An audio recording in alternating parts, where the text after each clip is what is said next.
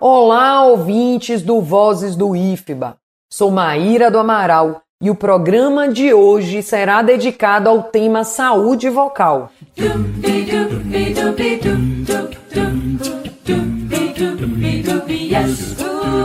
O Dia Mundial da Voz, instituído em 16 de abril, tem o objetivo de orientar, informar e conscientizar as pessoas sobre os cuidados com a voz os hábitos mais prejudiciais e os sintomas que indicam alterações e distúrbios vocais. Os professores, assim como outros profissionais que utilizam muito a voz, devem estar atentos às formas de prevenir problemas que afetam a saúde vocal. Vamos conversar sobre o tema com o professor de Educação Musical do Instituto Federal de Educação, Ciência e Tecnologia da Bahia, campus Vitória da Conquista, Marcos Ferreira. Marcos Ferreira é doutor em música pela Universidade Federal da Bahia e mestre em música pelo Centro Universitário do Conservatório Brasileiro de Música do Rio de Janeiro.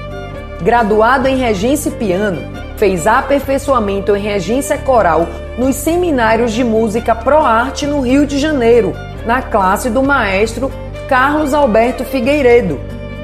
Desde 2005, é professor de educação musical do IFBA, campus Vitória da Conquista, onde atua também como maestro em dois projetos permanentes, Coral de Estudantes e Madrigal do IFBA.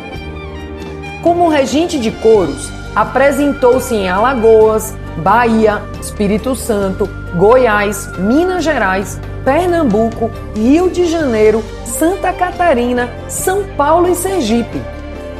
Pela sua atuação como regente do coral de alunos do Colégio Pedro II do Rio de Janeiro, em fevereiro de 2003, acompanhou ensaios do coral da BBC em Londres, na Inglaterra.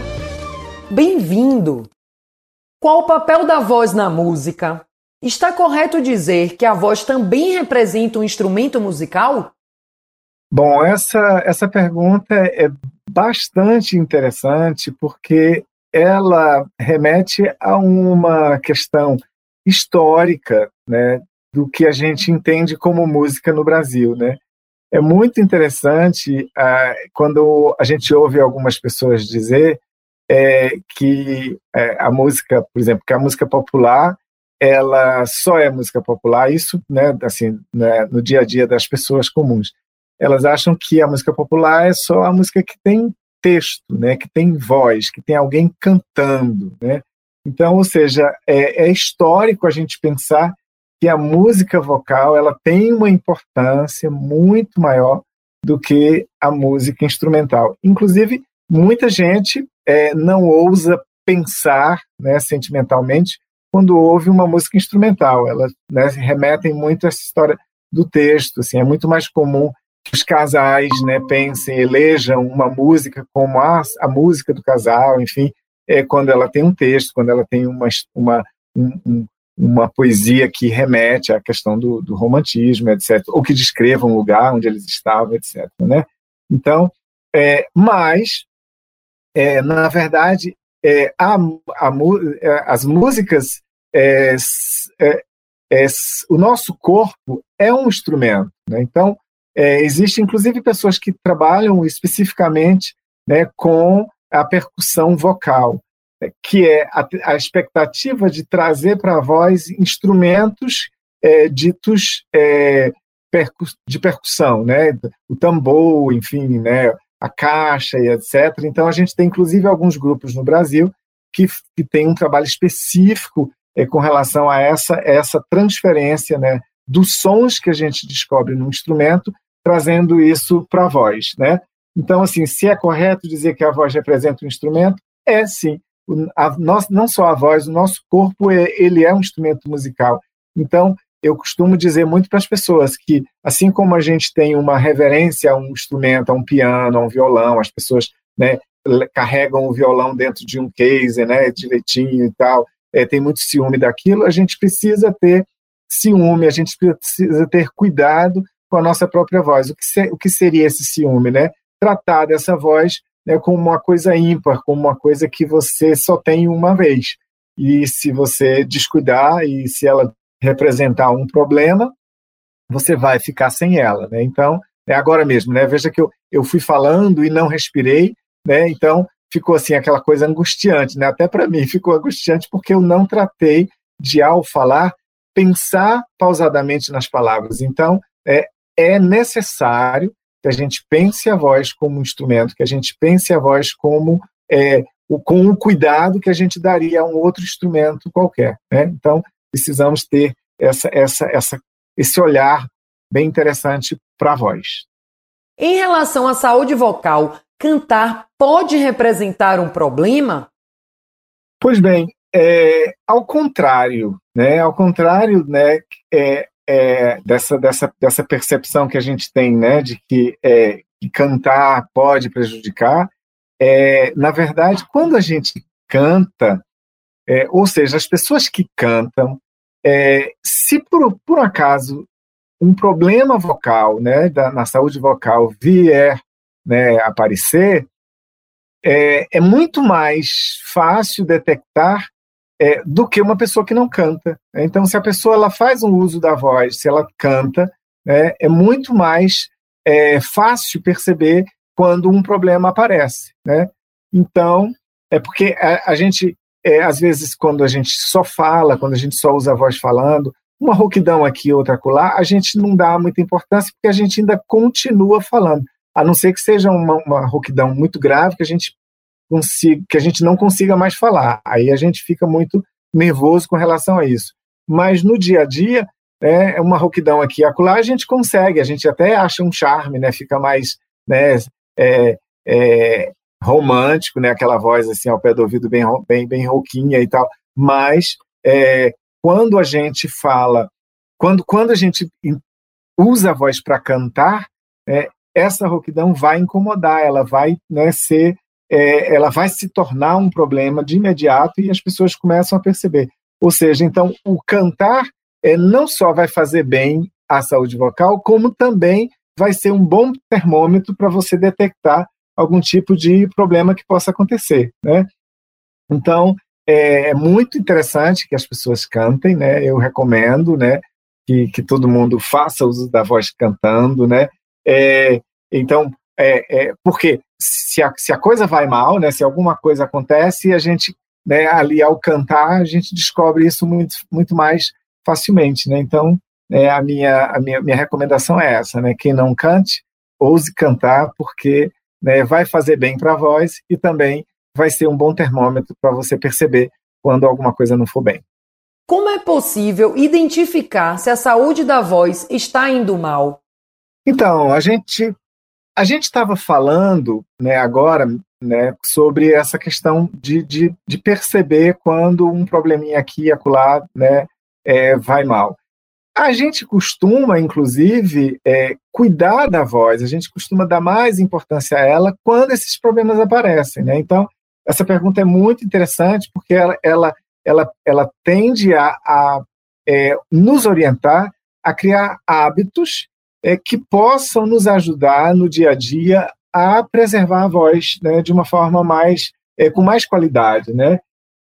Quais práticas cotidianas podem ser adotadas para melhorar ou preservar a saúde vocal? Então, assim, é, tem algumas coisas bem básicas, por exemplo, não gritar. Né? Não gritar é, é fundamental, né? Assim, é, se você está num ambiente barulhento, evite falar. Importantíssimo que você não porque se, se você vai né, falar com alguém, mesmo né, é, pertinho do ouvido, você acaba usando um tom de voz. Né, é muito comum a gente ir para a noite, né, assim, para né, para boate e tal, e voltar no outro dia né, meio rouquinho, porque é, a gente usou a voz de uma forma muito agressiva. É, pensar na respiração, pensar pausadamente, né? As pessoas que trabalham com com comunicação, elas têm inclusive uma forma de escrever os textos, né, é, que vai criando é, indicações de onde vai respirar. Eu acho que nós, é, sobretudo os professores, né, que usam a voz o dia todo, enfim, e agora que a gente está nesse, nesse momento pandêmico que a gente precisa né, usar a voz é, de forma remota, e às vezes é, alguns alunos nem, nem nos vê, nem abre a câmera, enfim, só ouve a voz, é fundamental que a gente tenha esse cuidado né, de, de pausar, de fazer os pontos de respiração para que a nossa voz flua né, de uma forma mais compreensiva e não nos agrida. Né? Outra coisa muito legal, beber água. Ter ao lado né, do seu ambiente de trabalho, né, da sua mesa, do computador, né, quando você está é, dando aula ou quando você está cantando, enfim. É, no, nos ensaios do coro, do IFBA, todo mundo leva uma garrafinha. Assim, é, é fundamental, assim, é uma exigência que eu faço. Todo mundo fica com a garrafinha de água ao lado, né, e à medida que vai precisando, que ele vai sentindo, né, vai usando a voz para lubrificar a garganta, enfim, né, para ter, é, para não, não, não buscar uma, muita energia né, da garganta para cantar. Então, e uma outra coisa muito legal é, é a história do aquecimento. A gente usa no coro, é, é fundamental para quem canta é, aquecer a voz. Assim, eu costumo dizer para as pessoas, alguns resistem, inclusive, né? Ah, não precisa aquecer, eu detesto aquecimento. Eu costumo fazer um exemplo com um jogo de futebol. Assim, a gente, todo mundo já sabe que quando um dos jogadores que não está no campo começa a pular, começa a fazer agachamentos, começa a fazer né, saltos ali, a gente já sabe, fulano vai entrar para jogar. Ou seja, já mandaram ele para o aquecimento, porque ele vai usar o corpo de uma forma né, muito, muito incisiva, então ele precisa aquecer para ele não se contundir. Então, por que, e, e, aí a gente adotou essa prática. Quando a gente vai fazer caminhada, quando a gente vai nadar, a gente vai fazer um exercício na academia, a gente alonga o corpo, a gente se prepara para aquele momento para não ter lesões. Por que, que a voz não? Por que, que a gente né, não fecha a boca e faz um bochecho? O que seriam esses aquecimentos? Falar, por exemplo, com a boca fechada, tentar falar um texto com a boca fechada e com os dentes não cerrados, né? Só os lábios encostados. Seria uma coisa assim. Então você teria um a, a voz ela circula dentro da garganta, ela aquece o espaço da boca que é o nosso né, o, o desfecho final para onde a voz vai sair, ou seja, ele começa a aquecer. Então, evidentemente, no coro a gente tem exercícios específicos que vão, inclusive, determinar né, um grupo de pessoas que tem voz aguda, elas precisam ir até um pouco mais, porque a gente vai usar. Então, quando eu faço ensaio, eu faço um mapeamento. Né? Na música de hoje, a gente vai atingir tais e tais notas. Então, na hora do aquecimento, a gente precisa passar por essa nota para que quando a gente chegue lá na hora de cantar, as pessoas estejam uma, uma cama física, corporal, que possibilite a chegada daquela nota com tranquilidade. E é isso. E aí, ou seja, o que, que se usa para cantar? É só a garganta? Não. É diafragma, é a, a, é, é a coluna vertebral, né? de que maneira você senta. Então, se você passa o dia todo cantando ou dando aula, né, e sentado inadequadamente, evidentemente a voz vai é, dar o reflexo desse, desse mau cuidado com o corpo. Então é isso. É, é, fundamental que a gente aqueça, que a gente se organize e que a gente pense na voz como um instrumento é, e que a gente precisa dele no dia a dia. Obrigada, Marcos, pela sua participação. Eu que agradeço né, esse projeto, foi muito legal poder participar aqui do Vozes do IFBA e espero que as, as minhas contribuições tenham, né, sirvam para as pessoas pensarem um pouco mais na voz como um instrumento importante. Até o próximo programa, ouvintes. Todo dia o sol levanta e a gente canta o sol de todo dia. Fim da